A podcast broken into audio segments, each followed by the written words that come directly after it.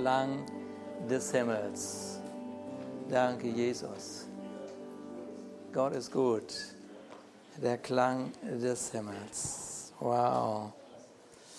Wir hatten gerade die Gemeinde gegründet, als wir äh, von ganz vielen prophetisch begabten Personen gehört haben, dass Gott mit einem neuen Sound äh, die, diese Welt berühren möchte. Ich weiß nicht, ob jemand das auch vor knapp 20 Jahre her, war das ein ganz, ganz wichtiges Wort, dass der Himmel diese Erde mit einem neuen Sound berührt.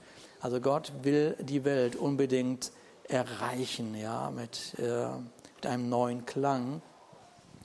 Und weil mit dem Wort Sound natürlich insbesondere auch unsere Lobpreise angesprochen waren, war damals unser Lobpreisteam sehr, sehr hellhörig und hat genau hingehört, war sehr aufmerksam und wollte unbedingt dem Geist Gottes noch viel, viel, viel mehr Raum geben.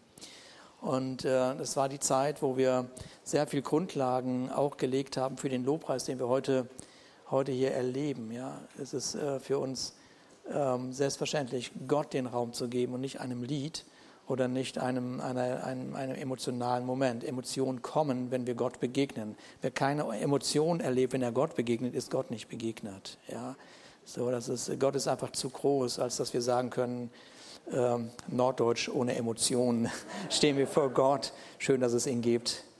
Wir sehen uns demnächst. ich glaube, das wird nicht, nicht funktionieren.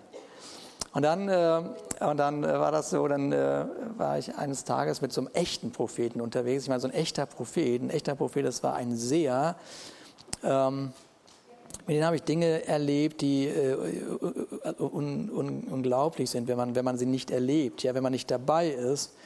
Äh, ein meiner Lieblingsbeispiele ist, äh, ich hatte wir hatten ein Pastorentreffen irgendwo im, im, in, äh, im äh, Mecklenburg-Vorpommern oder so und äh, hatte mein Navigationssystem eingestellt, äh, ein bestimmtes Hotel.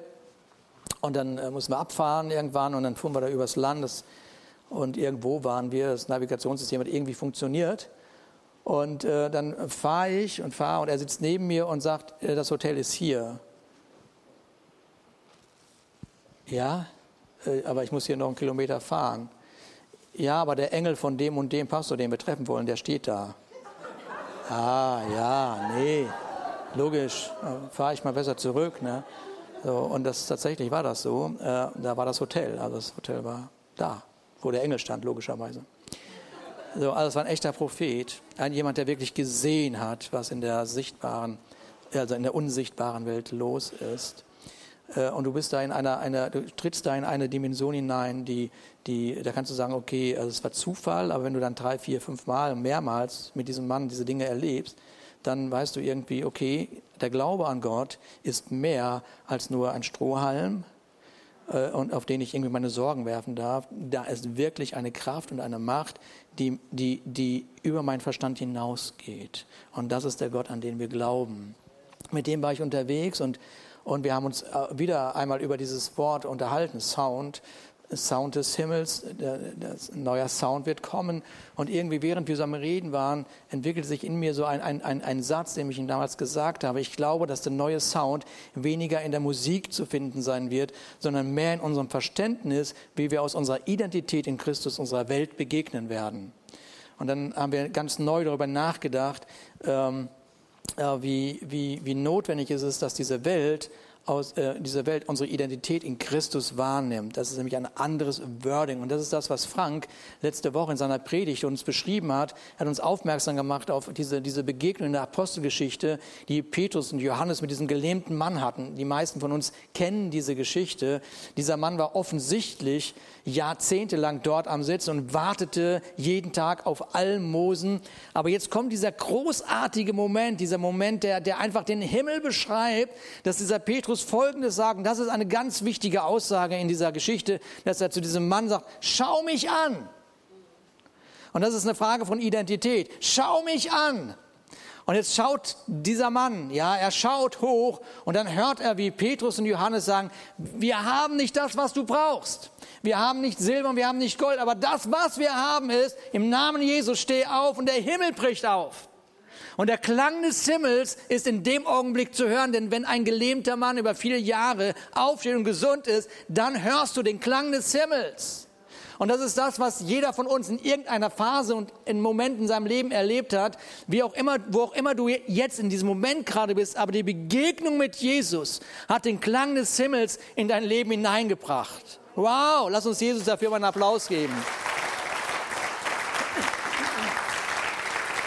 Und während noch vor, vor wenigen Monaten nur Jesus die Aufmerksamkeit der Menschen auf den Himmel richten konnte, waren es nun nach seiner Auferstehung Hunderte von Jüngern, die in seinem Namen den Himmel auf die Erde gebracht haben. Was für ein, was für ein Moment. Ein neuer Sound, eine berechtigte Hoffnung für eine gefallene Welt. Und ich kann, hat Frank gesagt, nicht geben, von dem ich nicht weiß, dass es mir gehört. Ich kann nicht geben, von dem ich nicht weiß, was es mir gehört. Und genauso kann ich nicht zu einer wahren Anbetung kommen, nicht zu einer wahren Anbetung kommen, wenn ich den, den ich anbete, nicht von ganzem Herzen liebe.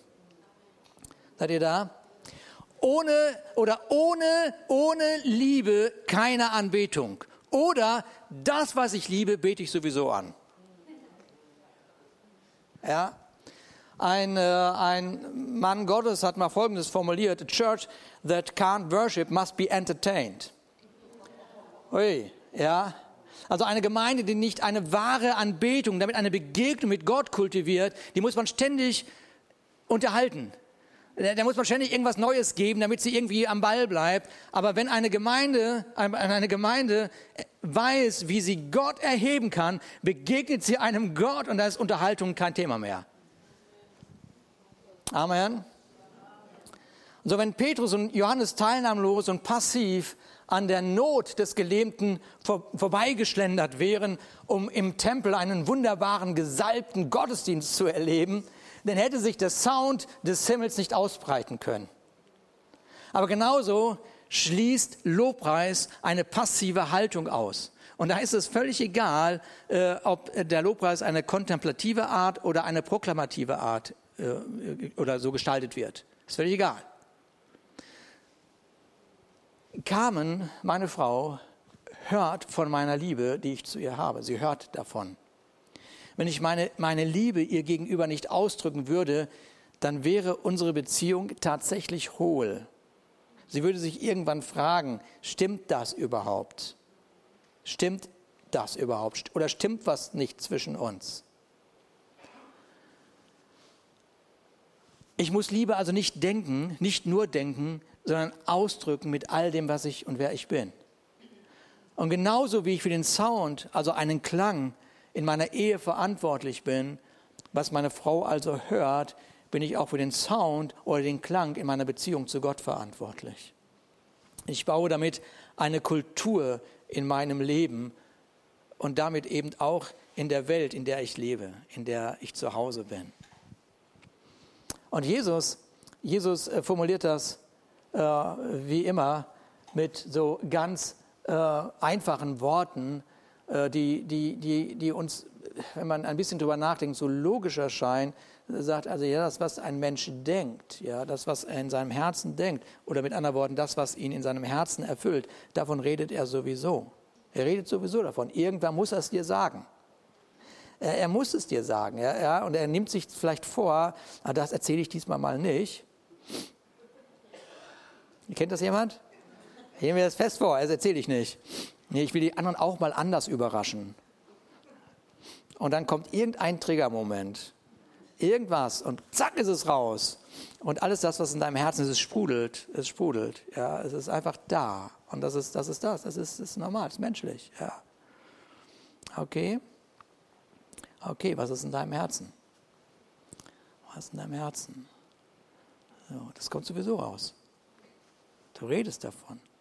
Ja. Und jetzt gehen wir einmal gedanklich äh, in die Zeit vor der Schöpfung dieser Welt. Es sprengt sowieso unseren Verstand. Es reicht mir schon nachzudenken, wie die Schöpfung entstanden ist. Meine, aber jetzt gehen wir noch mal eine Zeit davor. Eine himmlische Dimension ist von Gott erschaffen, eine, eine herrliche Welt, in der Gott im Mittelpunkt steht und wo er allein angebetet wird. Ähm, eine unvorstellbare Welt sicherlich. Es ist eine Welt, in der dieser gewaltige Schöpfer äh, Erzengel kreiert. Ja. Und er, er vertraut ihnen Dinge an. Und vielleicht äh, erinnerst du dich, dass es diesen Erzengel Gabriel gibt. Hat schon mal jemand von Gabriel gehört, dem Erzengel? Wahrscheinlich. Ne? Ich meine, die berühmteste Stelle ist im Lukas-Evangelium, wo Gabriel diese Botschaft Gottes zu übermitteln hat. Ja? Der Messias wird kommen. Also es ist ein, ein Engel, der, der den Auftrag hat, äh, das Wort, das Gott dieser Erde geben möchte, bestimmte Momente. Das ist seine Aufgabe. Er geht auf diese Erde und bringt Botschaften Gottes.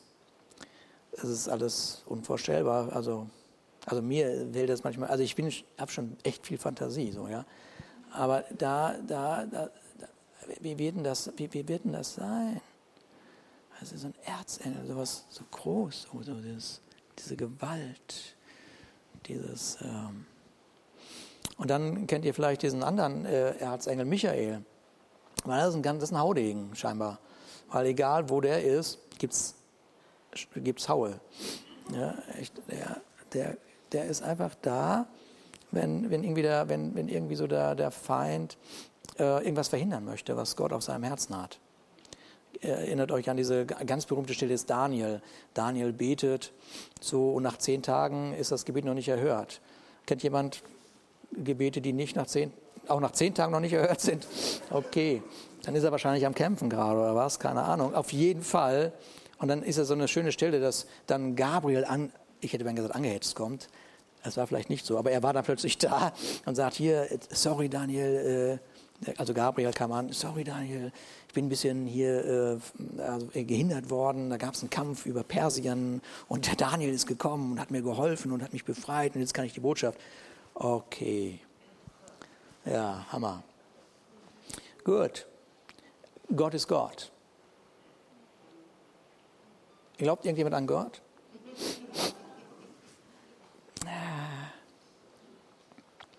Dann gibt es einen weiteren von Gott geschaffenen Erzengel, der hat den Auftrag äh, und die Bestimmung, Millionen von Engeln in die Anbetung Gottes zu führen. Was für ein Privileg, was für ein Vorrecht, was für ein Sound wird dieser Engel mit diesen Millionen von Engeln kreiert haben. Und es, es stellt sich die Frage, braucht Gott überhaupt Anbetung? Und du wirst sagen, das ist echt eine blöde Frage. Aber Paulus, der sagt, äh, er sagt Folgendes über diesen gewaltigen Gott, denn von ihm und durch ihn und zu ihm sind alle Dinge, ihm sei Ehre in Ewigkeit. Amen. Und es geht also gar nicht darum, dass Gott Anbetung braucht, sondern dass sie ihm zusteht. Punkt. Nochmal, es geht nicht darum, dass Gott Anbetung braucht, sondern dass sie ihm zusteht. Diejenigen, die Anbetung in ihrem Leben brauchen, sind du und ich, denn wir sind geschaffen, dass wir nur dann erfüllt sind, wenn wir etwas Gesundes anbeten. Ich muss das noch wiederholen. Diejenigen, die Anbetung brauchen, nicht, ich habe nicht gesagt, die angebetet werden müssen. Ich sagte, diejenigen, die Anbetung in ihrem Leben brauchen, sind du und ich, denn wir sind so geschaffen, dass wir nur dann erfüllt sind, wenn wir etwas Gesundes anbeten. Und es geht also, es geht nicht darum, dass Gott es braucht, sondern du brauchst gesunde Anbetung. Und während also der Himmel in einer gewaltigen Anbetung den Schöpfer verherrlicht, was, was was, der, was, der, was der, der Schöpfung selber die Bestimmung und den Sinn gibt, breitet sich eine Schönheit aus, die mit Worten nicht zu beschreiben ist. Zurück zu den Gedanken, dass wir das, was wir lieben, anbeten. Und das, was wir anbeten, heilt uns oder zerstört uns. Denn was ja mittlerweile klar ist, dass nicht alles, was wir lieben, wirklich gesund ist. Ja. Jesaja, Jesaja und lass uns wirklich mal wahrnehmen, also Lobpreis, den Klang des Himmels auf diese Erde zu bringen, das, das, ist, das ist mehr als am Sonntagmorgen hier gemeinsam das zu erleben, was wir gerade erlebt haben. Das, da steckt eine, eine viel größere Dimension hinter, ein, ein viel größerer Plan, eine viel größere Bestimmung, etwas, äh, was, was äh, ich hoffe, dass am Ende dieses Gottesdienstes ist, dass, dass du sagst, okay, ich ändere mein Verhältnis zu Lobpreis, ich ändere die Art und Weise, wie ich zu Lobpreis stehe oder wie ich selber Lobpreis mache, denn äh, Jesaja, dieser Prophet im Alten Testament, berichtet von diesem Drama, dem, äh, was dieser Anbetungsleiter, ähm, ja, was, was er äh, zum Ausdruck bringt. Äh, in Jesaja 14 äh, sagt, äh, wird, wird so gesagt über diesen, über diesen Anbetungsengel, wie bist du vom Himmel gefallen, du Glanzstern, Sohn der Morgenröte, wie bist du zu Boden geschmettert, Überwältiger der Nationen. Oh. Was ist nur passiert? Warum vertreibt Gott, warum vertreibt Gott diesen mächtigen Anbetungsengel aus seiner Gegenwart? Und die Antwort gibt Jesaja auch. Er sagt, und du, du sagtest in deinem Herzen, zum Himmel will ich hinaufsteigen, hoch über den Sternen Gottes meinen Thron aufrichten und mich niedersetzen auf den Versammlungsberg im äußersten Norden. Ich will hinaufsteigen auf Wolkenhöhen, dem Höchsten mich gleich machen. Ich weiß nicht, wie viel Wörter man so in so einem Vers packen kann, wo alles darum geht, höher zu sein als Gott selber. Keine Ahnung. Das ist auf jeden Fall äh, dieser Vers. Der hat es der hat's geschafft. Ja? Ich will zum Himmel hinaufsteigen, über den Stern Gottes, meinen Thron, meinen Thron aufrichten. Im äußersten Norden, wir haben heute bei, äh, Gäste aus Bayern, der Norden ist, ist oben. Ja, nur mal so nebenbei. Wir segnen euch mit Frieden. Also ich will hinaufsteigen, ja, auf Wolkenhöhen, dem Höchsten mich gleich machen. Ja, also im Höchsten gleich machen. Und plötzlich wird das Ausmaß deutlich. Er will die Anbetung für sich in Anspruch nehmen und nicht nur die Anbetung für sich in Anspruch nehmen. Er sagt, ich will mich dem Höchsten gleich machen, sein wie Gott. Und das wird zu seiner Botschaft, mit der er seither unterwegs ist. Ja, lass mich dein Gott sein, dann werde ich dich zu deinem Gott machen. Lass mich dein Gott sein, dann werde ich dich zu deinem Gott machen. Und Jahrtausende später findet sich Jesus auf dieser Erde konfrontiert mit diesem gefallenen Wesen. Und er wiederum heißt es, nimmt er Jesus, also der Teufel nimmt Jesus mit auf einen sehr hohen Berg und zeigt ihm alle Reiche. Und zwar alle Reiche der Welt und ihre Herrlichkeit. Alle Reiche der Welt und ihre Herrlichkeit. Und sprach zu ihm, dies alles will ich dir geben, wenn du niederfallen und mich anbeten willst. Das ist, grenzt schon an mehr als Dreistigkeit. Ja, aber wisst ihr, wisst ihr, wenn jemand einer Lüge so sehr vertraut, dass sie zu einer Wahrheit wird, dann ist, dann ist alles egal. Dann könnte man auf den Gedanken kommen, sogar Gott zu sein. könnte man sogar auf den Gedanken kommen, das Maß aller Dinge zu sein. Dann könnte man auf den Gedanken kommen, dass ohne mich nichts funktioniert. Aber in Jesus, in Jesus ist das Vater unser. Jesus selber ist das Vater unser. Lass uns zusammen aufstehen. Und lass uns gemeinsam dieses Vaterunser proklamieren. Ja. Unser Vater, der du bist in den Himmeln, geheiligt werde dein Name, dein Reich komme, dein Wille geschehe, wie im Himmel, so auch auf Erden. Unser tägliches Brot gib uns heute und vergib uns unsere Schulden, wie auch wir unseren Schuldnern vergeben haben und führe uns nicht in Versuchung, sondern rette uns von dem Bösen, denn dein ist das Reich und die Kraft und die Herrlichkeit in Ewigkeit. Amen. Lass uns Jesus einen Applaus geben. Danke, Jesus Christus. Danke, Vater. Danke, Jesus. Danke, Jesus Christus. Nehmt gerne Platz. In Jesus ist das Reich Gottes auf diese Erde gekommen. In Jesus ist unsere tägliche Versorgung. Und in Jesus sind wir befähigt worden, vergeben zu können. Und in Jesus sind wir befähigt worden, Nein zu sagen zu Versuchungen. Und zu Jesus, und durch Jesus Christus sind wir schon befreit von dem Bösen. Amen. Und was uns jetzt noch bleibt, ist, Gott in alle Ewigkeit mit all dem, wer wir sind und was wir haben, anzubeten. Halleluja. Was ist das denn für ein Vorrecht? Und wer wird die Anbetung und wer wird den Lobpreis Gottes weitermachen?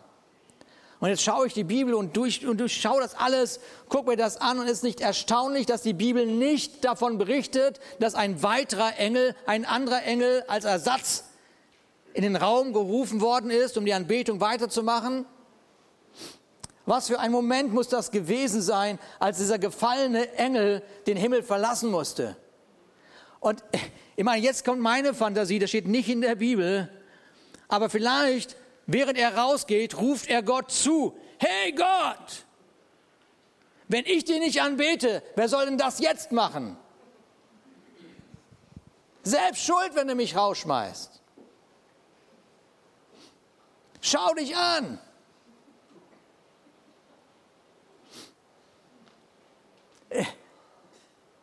Ein stolzer Mensch oder ein stolzer Engel, das kann ich mir schon vorstellen, dass man so reagiert. Was will Gott ohne mich machen? Ich bin das Sozialamt Gottes. Ja, meine Spende oder mein Gottesdienstbesuch, mein Gebet, mein Bibellesen, mein Glaube.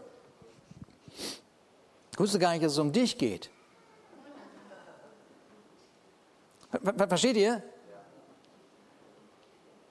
Wie soll da der Klang des Himmels diese Welt erreichen? Wie soll das funktionieren? Wenn nicht Gott der Mittelpunkt ist, sondern ich.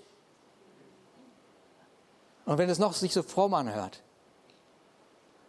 Nun, was auch immer dann geschah, ich weiß es, ich, ich, ich, ich nehme an, dass es gar nicht so war, aber stolze Menschen sind so, stolze, ein stolzer Geist ist so.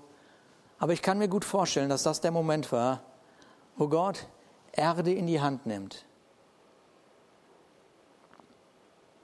Erde in die Hand nimmt und Milliarden potenzielle Lobpreisleiter und Anbeter sieht. Wow.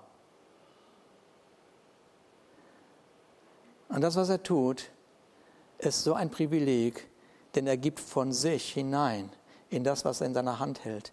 Er gibt seinen Geist und er befähigt durch seinen Geist, unabhängig von Umständen, Gott alle Ehre zu geben. Halleluja. Wow. Sein Geist befähigt dich unabhängig von allen Umständen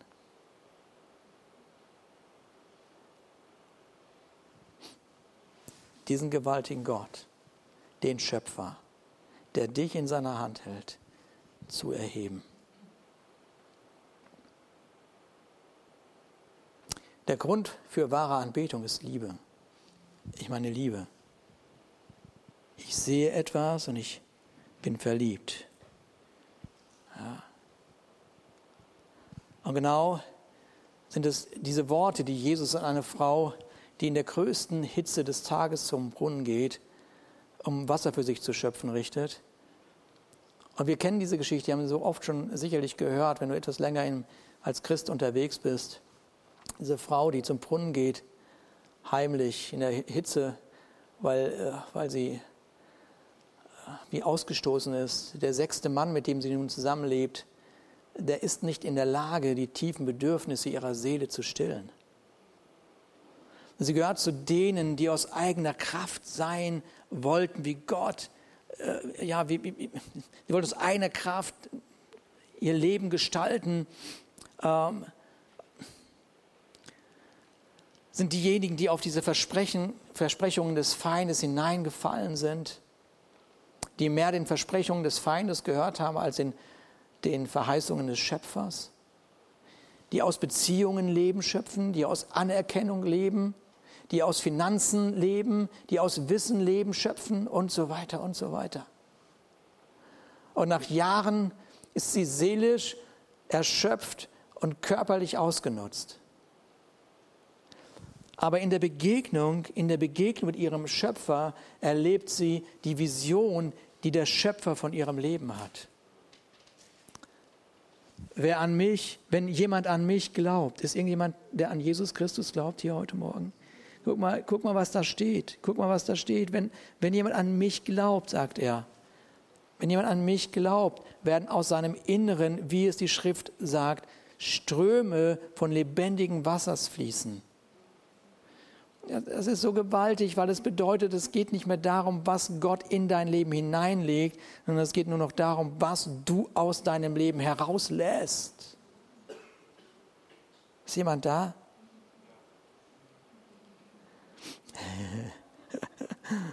Der Klang des Himmels. Der Klang des Himmels ist keine, kein bedürftiger Schrei zum Himmel hin, bitte lieber Gott, gib mir doch noch was. Sondern der Klang des Himmels ist, dass, dass, der, dass der mit dem Geist Gottes erfüllte Mensch die Botschaft des Himmels in die Welt hineinträgt. Danke Jesus dafür.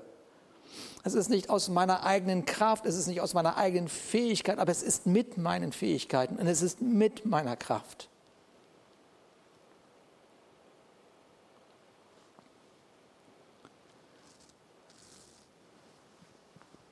Jesus sagt ihr, es kommt aber die Stunde und ist jetzt da, und jetzt, jetzt.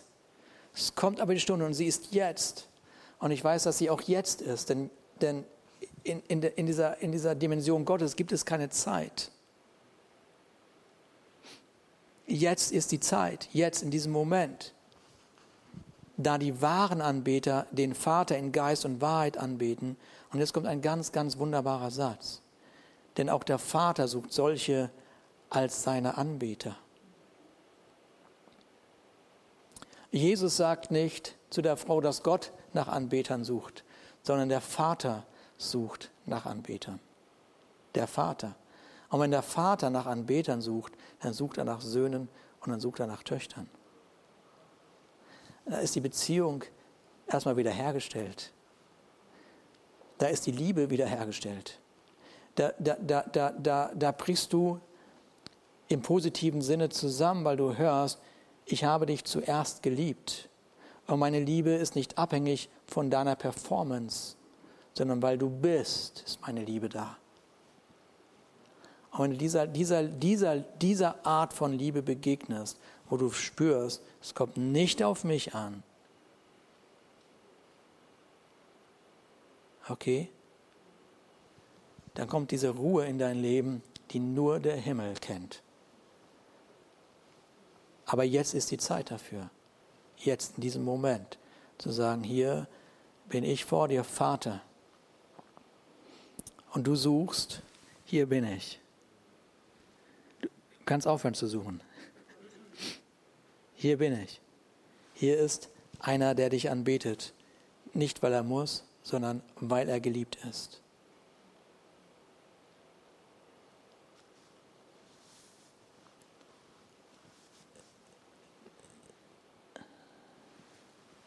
Und während der Vater Anbeter sucht, hasst der Feind alle, die den Vater anbeten. Denn wenn immer wir Gott anbeten, und zwar mit unserem ganzen Sein, wenn immer wir Gott den Raum geben, weil wir, weil wir ihn lieben, wenn immer wir Gott Raum geben mit unserem ganzen Sein, wann immer wir Gott anbeten, wenn immer wir Lobpreis gestalten, erinnern wir den Feind an den Job, den er verloren hat. Okay. Okay.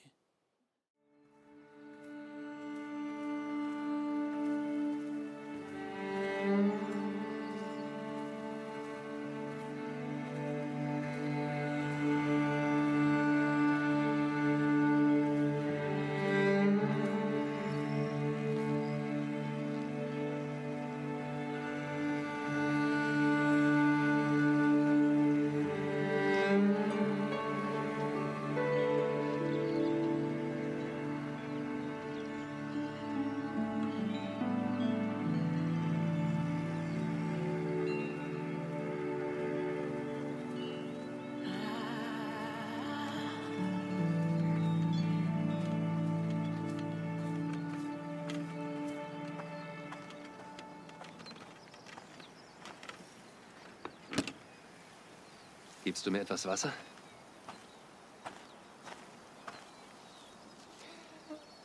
Hast du mich verstanden? Ist es so schlimm? Was? Du, ein Jude, fragst mich, eine Samariterin, nach Wasser? Und eine Frau? Das tut mir leid. Ich hätte bitte sagen sollen.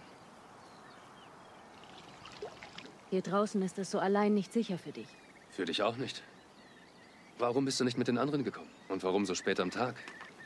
Gehen die Frauen nicht zu den Brunnen, wenn es kühl ist am Morgen? Doch, ja. Keine von denen will mit mir gesehen werden, also muss ich mittags kommen. In der Hitze, woran du mich ja gerade so freundlich erinnerst. Wieso wollen sie nicht mit dir gesehen werden? Eine lange Geschichte. Ich hätte trotzdem gern etwas Wasser, falls das geht.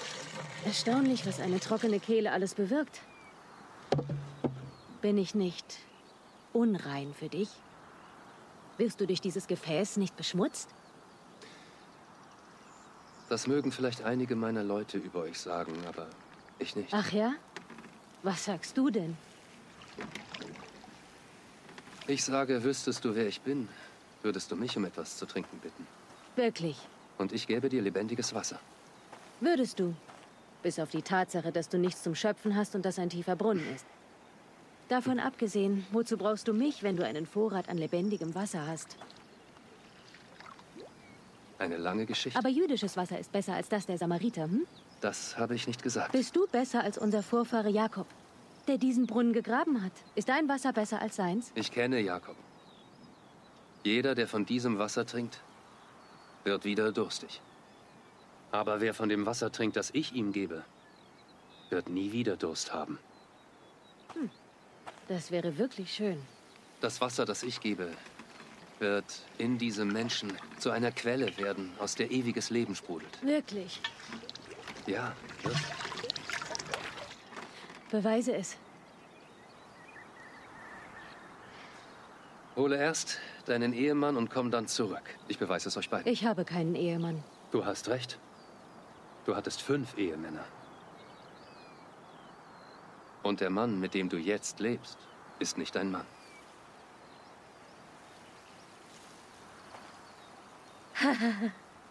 ich verstehe. Du bist ein Prophet und du hältst mir eine Predigt. Nein. Eigentlich ist das Gute daran, allein herzukommen, dass ich dem Urteil der anderen entgehe. Ich bin nicht hier, um dich zu verurteilen. Ich habe Fehler gemacht.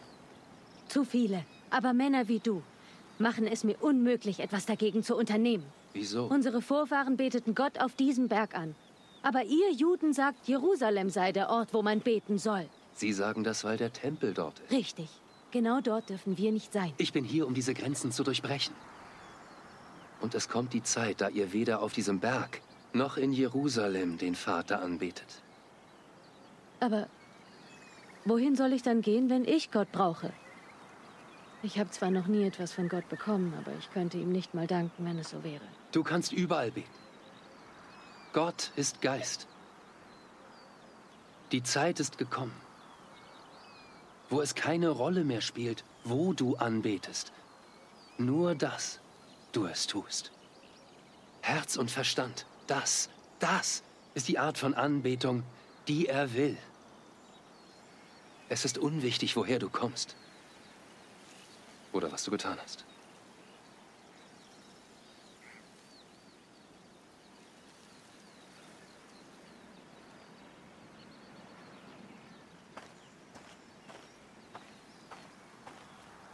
Glaubst du, was ich gesagt habe?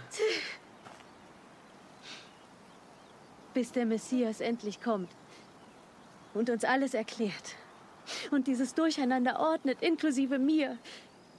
Solange vertraue ich niemandem. Du lagst falsch, als du sagtest, du hättest nie etwas von Gott bekommen. Dieser Messias, von dem du sprichst, der bin ich. Dein erster Mann hieß Ramin.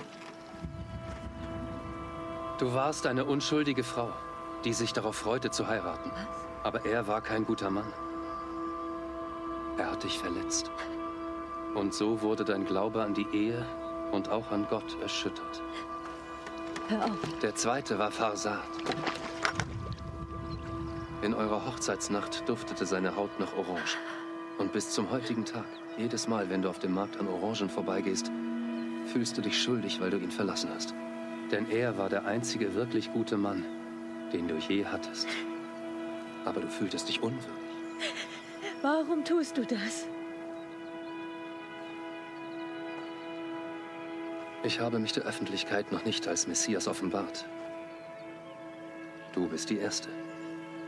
Es wäre schön, wenn du mir glauben würdest.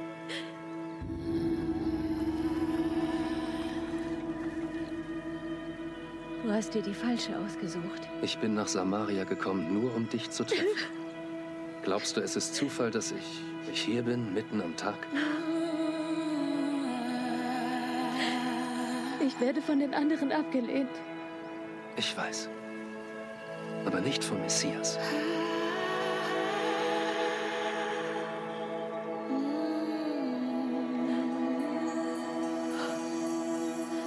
Und du weißt all das, weil du der Christus bist?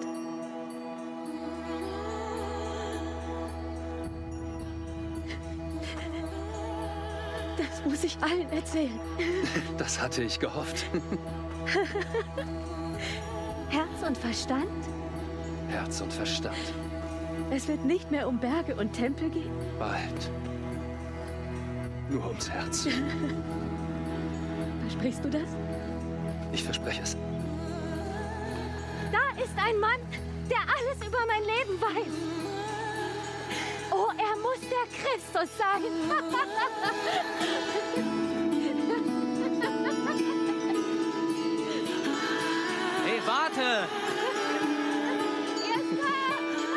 Wasser! Hier liegt noch die Amphore. Hier! Ich den Mann, der mir alles gesagt hat, was ich getan habe?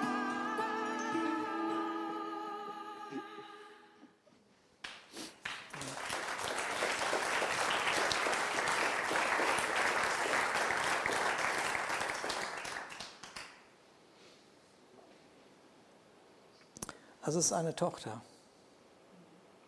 die einen neuen Sound, den Sound des Himmels, in eine verachtete Stadt bringt. Wow.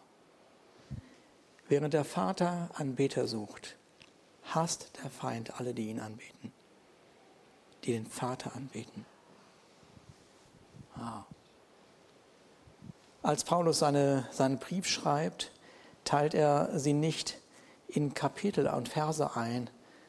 Und wenn wir von Römer 11, 36 einfach weiterlesen würden, ohne ein Kapitel, die Kapitelzählung da wahrzunehmen, heißt es, denn von ihm und durch ihn und zu ihm sind alle Dinge. Ihm sei Ehre in Ewigkeit. Amen. Und dann richtet er, richtet er alle seine Aufmerksamkeit auf dich und auf mich und sagt, ich ermahne euch nun, Brüder und Schwestern, durch die Barmherzigkeit Gottes, dass ihr euren Leib hingebt als ein Opfer, das lebendig, heilig und Gott wohlgefällig sei. Das sei euer vernünftiger Gottesdienst. Und stellt euch nicht dieser Welt gleich, sondern ändert euch durch Erneuerung eures Sinnes, auf dass ihr prüfen könnt, was Gottes Wille ist, nämlich das Gute, das Wohlgefällige und das Vollkommene. Paulus ruft diesen Gläubigen äh, in Rom zu. Und lass mich mal ganz kurz was sagen. Ich meine, das sind Gläubige in Rom. Aber Rom war, das, war der Liebling, ja, war der Liebling der, der, der Welt. Wer, wer in Rom lebte, das, der, der, der hat es irgendwie geschafft. Ja. Aber die Kultur von Rom, die Kultur von Rom war absolut antigöttlich. Absolut antigöttlich. Und er, und er, er ruft den Gläubigen in Rom zu, Gott gehört alle Anbetung, weil durch ihn alles besteht. Und dann sagt er, darum ermahne ich euch. Und ermahnen macht bei uns gleich so ein schlechtes Gewissen. Aber das griechische Wort äh, hat, nie, hat nicht im Sinn, dir ein schlechtes Gewissen zu machen. Dieses griechische Wort ist parakaleo. Und das bedeutet, para, ich nehme dich zur Seite und ich beschwöre dich, ich stimme dich ein, auf das, was kommen wird. Es sind diese Momente, die wir in diesen historischen äh, Filmen lieben, so Braveheart, wo er mit, seinem, mit seiner vollen Montur von seinem Herrsch hin und her reitet und dieses ganze Herr einstimmt auf das, was kommen, kommen mag. Paulus nutzt hier diese Formulierung, weil er in seinem Brief an die Epheser schreibt, denn unser Kampf richtet sich nicht gegen Wesen von Fleisch und Blut, sondern gegen Mächte und Gewalten der Finsternis, die über diese Erde herrschen. Deshalb ist Jesus Christus gekommen, damit der Wille des Vaters in Erfüllung kommt, damit sein Geist in all die kommt, die glauben. Glaubst du, dass Gott nicht schon längst geplant hat zu gewinnen? Glaubst du, weil dieser Anbetungsengel seinen Job verliert, dass Gott nicht schon längst etwas Größeres hat als einen Erzengel? Und das bist du.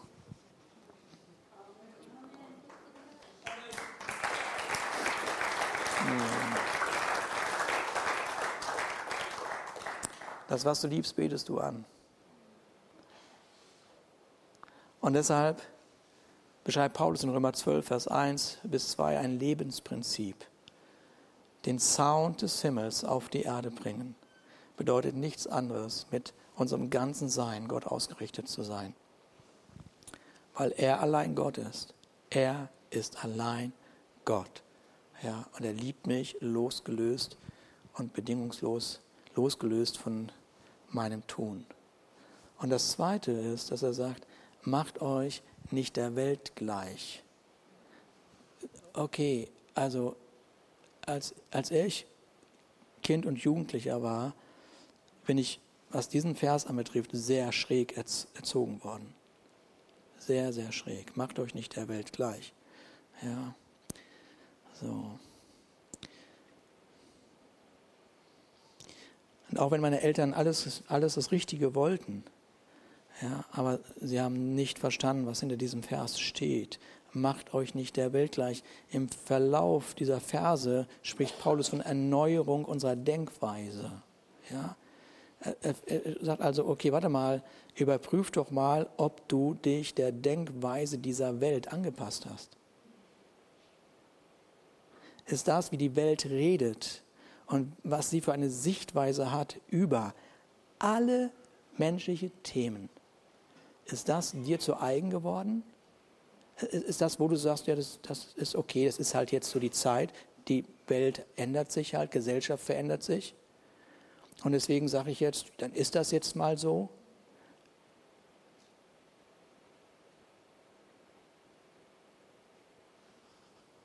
Im Himmel ist noch lange nicht so. Im Himmel ist immer noch der, der ist und der war und der sein wird. Und, und, und der hat ein ganz klares Menschenbild und hat ein ganz klares Bild von dem, was dieser Welt gut tut und was nicht.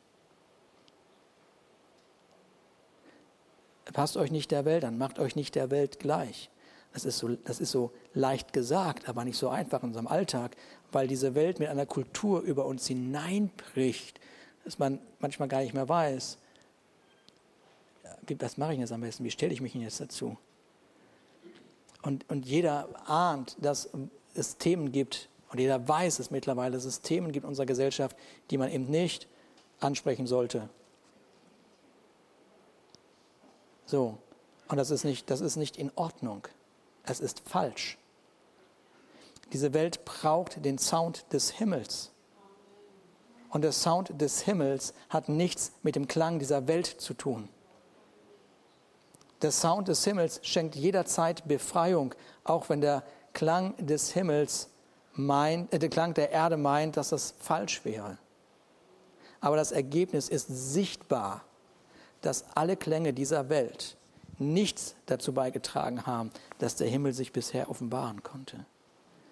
Und deshalb ist das so notwendig, dass deine Anbetung startet dass deine Anbetung statt, dass das wahrgenommen wird, was du wirklich liebst. Weil das Ganze, das Ganze führt dazu, dass du anfängst, deine Denkweise und Sichtweise zu überprüfen. Wenn etwas diese Welt gerade bestimmt, und ich weiß nicht, ob es dich auch anfängt zu bestimmen, dann sind es die Sorgen. Es ist ja sagenhaft, Es, es ist ja sagenhaft. Es ist ja kaum zu fassen. Ich habe hab das heute mal in der Vorrunde, ich, ich habe den Spieß umgedreht. Und zwar ganz bewusst. Ja, als der Benzinpreis gestiegen ist, äh, ich, ich habe immer schon 70 oder 80 Euro zahlen müssen für den Tank. Und dann waren 90 Euro. Und dann war 95. Und habe ich davor gestanden, komm, ich schaffe das, ich schaffe die 100, ich schaffe die 100. Und ich habe es mit Absicht gemacht, weil ich will nicht mit diesem Geist der Welt mein Leben gestalten lassen. Und da war, und da war, da war endlich, da war endlich die 100. Das ist wirklich wahr. Du kannst das glauben oder nicht, ist mir völlig egal. Da war endlich die 100. Und dann bin ich in die Tankstelle. Ich hab's geschafft. Ich hab's geschafft. Denn nicht das Gas ist mein Versorger, nicht die Stadtwerke sind meine Versorger, sondern Gott ist mein Versorger.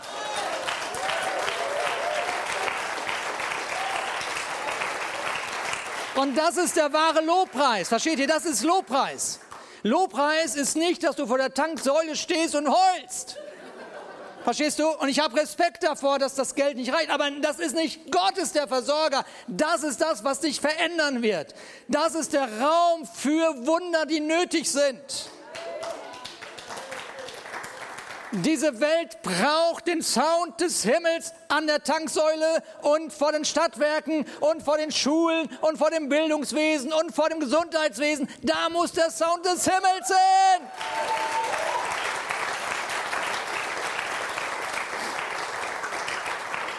Aber er kommt nur, wenn du deine passive Haltung loslegst. Wenn du sie ablegst und sagst, nee, warte mal, wer bin ich denn? Ich bin in Christus. Und wenn ich in Christus bin, dann ist der Himmel mit mir verbunden. Halleluja. Ist das nicht stark? Mach dich doch nicht abhängig von deinem Auto, wenn es die Möglichkeit gibt, von jetzt auf gleich an einem anderen Ort zu sein. Oh! Was? Was? Gibt es Gott oder nicht? Gibt es ihn? Dann ist doch alles möglich. Aber es fängt mit dem Lobpreis an. Es fängt damit an, was du anbetest. Was bete ich an? In wirklich ganz tief innen drin. Solange das Konto gefüllt ist, ist die Anbetung ja einfach. Aber ist es nicht gefüllt, ist am Ende des Monats weniger da, als eigentlich noch benötigt wird, dann ist die Anbetung etwas schwieriger. Aber genau das sind die Momente, wo du reif werden kannst. Und du sagen kannst, okay, jetzt ist der Moment, wo Lobpreis dran ist und es ist ein Opfer.